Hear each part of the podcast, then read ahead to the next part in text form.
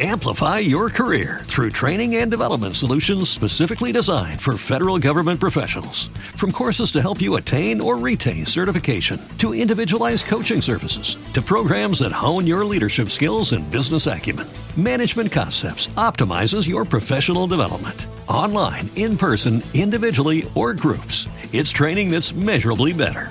Learn more at managementconcepts.com. That's managementconcepts.com. Esta semana en Los Bárbaros. Oigan, en lo que empiezan los dejo grabando, voy por unos esquites. ¿Alguien gusta?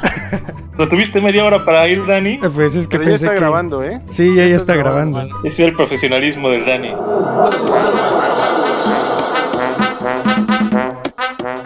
Imaginen ser al otro día o después de 20 minutos de ese suceso viral, ser el conductor del Propagable. taxi de Charlie. Imaginen ser esa persona que de repente despierta 15 metros después de tomar su vehículo y huir. Ser esa persona. Seguramente estarían esperando tener una segunda oportunidad para remediarlo o eso sería la perspectiva más positiva.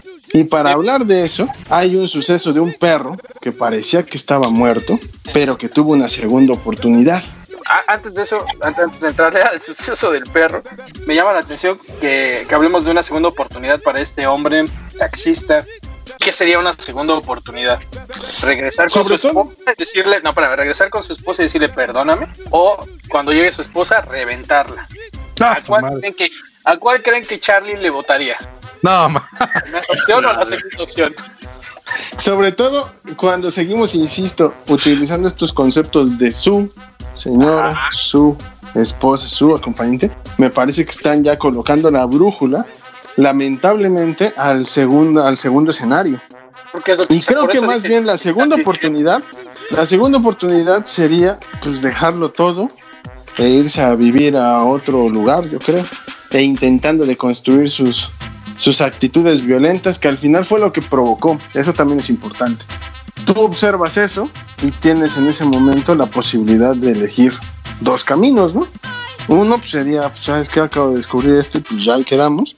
Y el otro es intentar recuperar lo poco que te queda supuestamente en tu construcción de hombría y desarrollar toda la trifulca. Aunque si lo observamos como un camino sin intentar colocar nosotros los juicios eh, valorativos, podríamos observarlo esto como una pieza fílmica, que eso no lo es, pero si lo analizáramos así, en la historia que nos mostraron hubo una reacción eh, violenta de una persona, tuvo su clímax y luego sí tiene esa violencia ejercida ahí, tiene una consecuencia que terminan siendo estos impactos en la cabeza por medio de una llave de, de, De cruz. cruz, ¿no? Y ahí hay una consecuencia. Hay otra consecuencia que también experimenta el violentador, porque en este caso podríamos decirlo así, porque él es el que inicia la trifulca y el que está armado, y la consecuencia eh, sigue siendo esta, pues esta maximización de su orgullo derrotado y donde las personas al verlo no procesan tampoco ni siquiera un poquito de empatía a él, sino que la mayoría de los comentarios versan en esta lógica donde lo describen como una persona que ha sido despojada o que le han arrebatado toda lo que incluso Charlie menciona como dignidad. Cuando ahí estaríamos más bien discutiendo en qué nivel sí y en qué nivel no, pero nadie se solidariza con él tampoco ni hace procesos de empatía y termina siendo desterrado de un grupo. Hay una situación de una consecuencia del hecho, ¿no? Habría que observar además- también cuál viene siendo la condición de, la- de los otros. Claro, y además la empatía ahí, si, si surge, surge eh, en una lectura hiperbolizada de, de machismo también, ¿no? Como, ah, pobre compa, ¿no? Que este digo, pinche vieja, total. O sea, también, también habría que, ya hablando en serio, habría que, como dices, no enjuiciar, sino sino analizar el hecho y, empatar que en el sentido de que, pues bueno, no se siente bonito, pero tampoco hacer un juicio de la otra parte porque no conocemos absolutamente nada. Exacto, no sabemos si en esa conversación en el vehículo estaban planteando una fuga porque el, sujeto es un violento. Hay muchos sucesos que ahí no sabemos, estamos solamente observando un nodo eh, climático donde, insisto, el proceso de empatía tampoco nunca estuvo del lado de- de- del violentador y eso también es interesante observarlo porque de alguna u otra forma se enfunda en esta gramática de la violencia y como bien lo mencionábamos, agarra un arma y la utiliza para empezar a atacar, ¿no? En esta lógica de querer maximizar aquello que le han enseñado que es el valor humano. Y su valor de hombre, yo creo también. O sea, ¿cómo es posible? Sí, principalmente ese, ¿no? O sea, ¿qué me hace a mí hombre? Es como si en ese momento hiciéramos esa pregunta, ¿no? ¿Qué nos hace a nosotros hombres? Bueno, pero Charlie ya nos había dado la primicia de esta entrevista que tuvo, dado que recordemos que es el taxista de Charlie. ¿Qué es lo que hace un taxista seduciendo a la vida? Cierto, sí. Ahora entiendo por qué Charlie tenía mucha información. No, pues nada, pues, lo, para lo que, para él, lo que representó fue un daño a su hombría, fue una traición. Y ojo que estoy siendo muy puntual en decir que lo que representó para él fue todas estas partes en las que desencadenaron un- una conducta violenta porque así fue construido, porque se le fue Podrías ponerlo en palabras comunes, o sea, porque ahí tú lo estás reinterpretando, pero a mí me gustaría, si es posible, escuchar las palabras tal cual te las dijo. tampoco es que seamos amigos, o sea, solamente eventualmente contribuyo en esta parte, como dice Richard, en... De relación de explotación, ¿qué pasó No. ahí? No, no, no, no, Dice, realmente yo contribuyo cuando me enfundo como su patrón. cuando me enfundo como su patrón, pues tengo que coexistir en el No. mismo espacio geográfico, desafortunado- A movible, ver, a muy a mi pesar. ustedes- a diferencia de ustedes, yo no contribuyo a esta economía de las aplicaciones y saco mi teléfono de 10 mil, 15 mil pesos para llamar un Uber. Yo salgo como la gente normal y decente y entonces le hace la parada a un taxi local. Y de repente este taxi pues empieza a platicarte como es bien sabido en, el oficio, eh, que durante este transcurso de viaje usted comienza a platicar un poco de su vida. Y entonces este personaje pues me, me- me empezó a contar lo frustrado, lo, lo dolido que se sentía desde una perspectiva machista. Eso habría que decirlo. Pero a ver, ¿cómo inició eso? Porque, o sea, no se subió y te dijo, oiga, joven, ¿no ha visto el video donde agarran a un taxista? Debió Soy yo. Justamente así empezó. Dijo, oiga, joven, ¿no ha visto un video donde agarran? Sí, soy yo. Y empezó a platicarme. Fíjese que me pasó esto y bla, bla. O sea, todo lo, lo, lo dijo así, más menos palabras, ¿no? Obviamente fue incómodo al principio y al final para mí escuchar cómo se expresaba, pero por eso lo estoy compartiendo con ustedes y a los amigos del auditorio. Oye, pero no, no, no, no cerró la, la charla el, el taxista diciendo, ¿usted qué hubiera hecho? Exactamente, pues como todo Sí, taxista me gustaría saber qué le dijiste. ¿Sabes qué? Justo en ese momento me había llegado a mi destino. Curiosamente le dije, pues será en otra ocasión cuando le comparta mi pensamiento. Sin embargo, creo que no debió de haber actuado así porque pues, estuvo mal, ¿no? Pero bueno, ¿cuánto le debo? Ya me dijo tanto y le pagué, ya me bajé. Eh, Gracias por la terapia. Nos vemos, papá, ¿no? Me pregunté.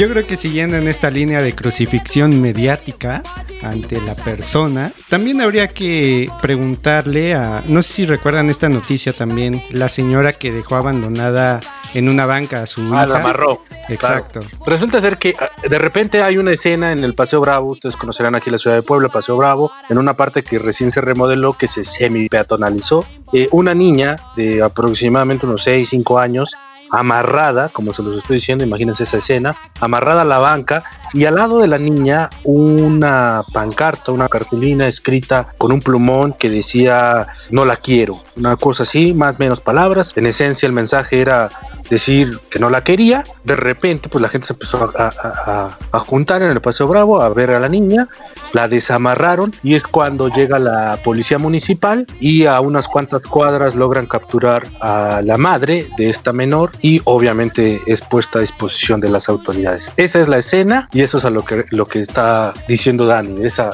esa trágica noticia. Porque este hecho se volvió tendencia y en Puebla todos los medios empezaron. De hecho, si tú escribes Paseo Bravo Niña, tan solo con esas keywords, te va a aparecer un sinfín de cabezas o títulos de notas eh, completamente amarillistas, en donde ahí yo diría que no olvidemos cuál es la función del medio, ¿no? Digo, el medio de comunicación tradicional siempre ha sido la vigilancia de la información y lo que me conviene para mis audiencias, para tenerlas entretenidas, para toda esta parte, pues bueno, lo, lo, lo replico. Entonces, muchos muchos de los medios lo que hicieron fue replicar esto ahora en una modalidad digital compartiendo el mismo video, importándoles dos, tres kilos eh, lo que representa esta escena misma tan cruda y compartirlo a partir de eso, ¿no? De una dictadura del clic, de la reproducción, de poder ganar morbo o poder ganar reproducciones a partir del morbo, ¿no? No, bueno, yo creo que más que, o sea, lo que preguntaba Dani hace rato, más que lo que pensaba en ese momento, lo que habrá pensado previo para hacerlo. Creo que ya en el momento las emociones son incontadas, pero para llegar a esa decisión, pues me imagino que, que tuvo que haber pensado en N cantidad de opciones, más allá de las circunstancias, y fíjense que no estoy, no estoy eh, desacreditando esta cuestión de, de o, del, o más bien, no, desacreditando, perdón, no estoy eh, estableciendo el orden de que tienen que amarse los unos a los otros y la familia, pero pues creo que hay formas, ¿no? Si no quieres estar, si, no, si hay algo que no, que no concuerda ahí, pues, pues más bien dicho, habría que pensar las mejores formas. Lo, lo curioso aquí es por qué llegar a ese punto de, de que sabes que va a ser algo mediático eh, de que va a llamar la atención, de etc, etc. No, a mí me parece más, más este, interesante esa parte en el sentido social y eh, psicológico, si quieren verlo así, que, que otra cuestión. Y conste que no estoy diciendo que esté de acuerdo, pero también habría que ver. otra vez no conocemos toda la historia. Y lo que está diciendo es por qué la llevó a Paseo Bravo y no a un lugar donde hubiera menos gente, ¿no? no, no, bueno.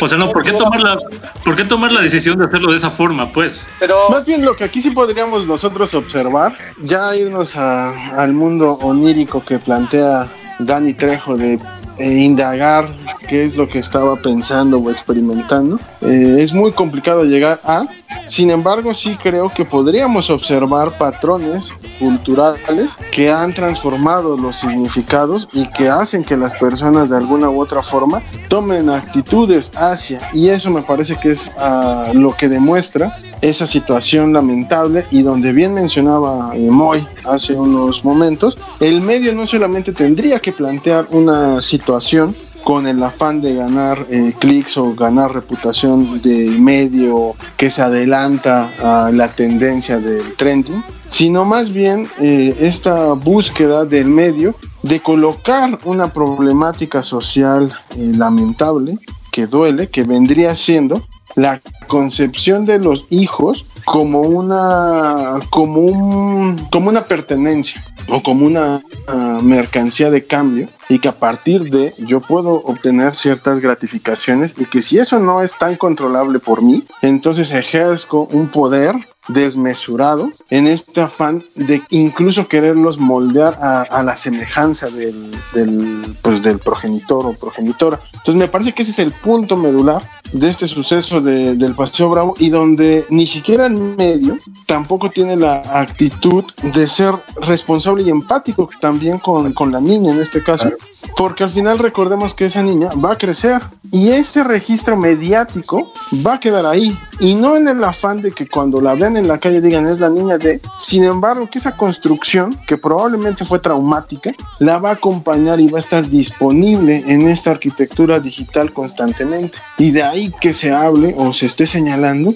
de esa incongruencia y de esa irresponsabilidad por parte de los periodistas y de los medios, donde quizá podrían haber tomado este hecho y a partir de eso hablar y colocar el dedo de por qué sigue existiendo aún en pleno 2020 estos sucesos eh, donde se creería que ya la sociedad ha superado la violencia como modo de ejercer procesos educativos, ya sea formales o informales. Que es la parte que decía Moy, ¿no? En un inicio, haciendo esta comparativa con lo de mi amigo el taxista, el medio aborda este tema no desde, desde una perspectiva en la que quiera hacer un cambio social o un cambio del entorno, sino lo aborda desde este punto de vista de poder atraer clics, de poder informar a partir del morbo y desde su misma construcción o desde primera persona siendo completamente ambicioso por la construcción de su medio y no por el cambio social. Pero tampoco habría que sorprendernos. Al final es una de las partes del medio tal cual, ¿no?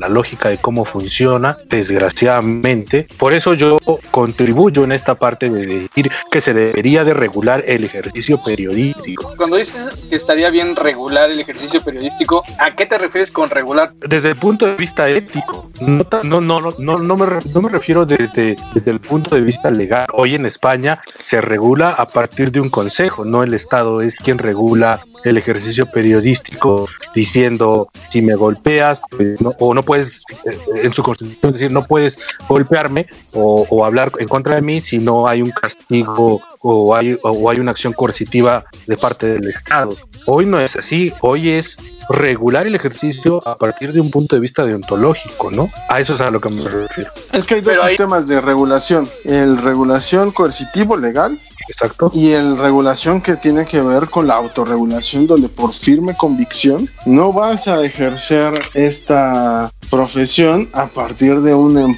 de un empuje meramente económico. Sí, y me parece que ese es el, el, problema, porque vas arrastrando con eso, construyes al menos eh, para mí una nube donde no hay credibilidad en los medios. ¿Por qué si eres tan irresponsable en este tipo de denuncias? Yo debo creer el análisis financiero que me estás presentando como una nota supuestamente objetiva. ¿Por qué si en todo lo que están mostrando estos corporativos mediáticos existe la búsqueda de ganar una audiencia por medio de inflar totalmente sucesos no rectificados o no tratados con la objetividad que se merecieran? ¿Por qué voy a creer todo lo demás que me cuentas del plano internacional, del plano nacional y del plano local? La verdad es que absurdamente ya no se le puede creer a ninguno. Y ese es un ejercicio que tarde o temprano va a terminar depredando al medio y el medio va a ser depredado básicamente por él al estar devorándose continuamente la cola. Y en este caso el hipermedio.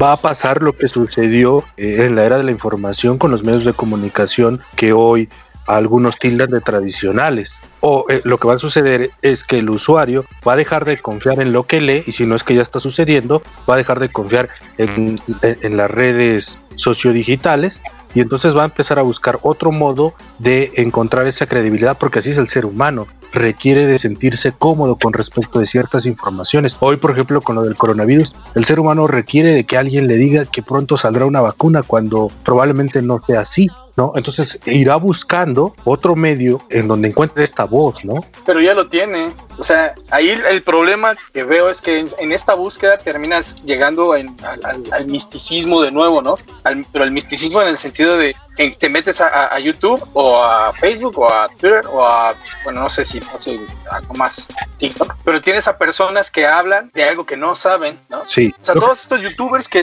que se la pasan generando críticas hacia todo, la economía, la política, la salud, la educación, ellos hacen una, una evaluación que termina convenciendo más a la gente que la evaluación de los propios expertos. Desafortunadamente, muchos de estos críticos en realidad no son críticos, ¿no? Ya, y ya sabemos que son gente pagada que está siendo utilizada por diferentes consorcios que pueden ser económicos o políticos para difundir información que no es veraz. Entonces, al final entras a un ciclo en donde no crees en uno, pero sí crees en el otro y al final ese otro tampoco está generando, no voy a decir información falsa, porque para hablar de información falsa significa que yo tengo la información verdadera y ahí nos vamos a meter en un debate que no vamos a acabar nunca, sino hablemos de información veraz o información no, no, no acomodada o no a, a, a modos, ¿no? O sea, ahí el, el, el, problema es que terminas llegando a las redes sociodigitales de las cuales estás haciendo una crítica con personas que son todavía peores a los que son o, o se ven como los expertos.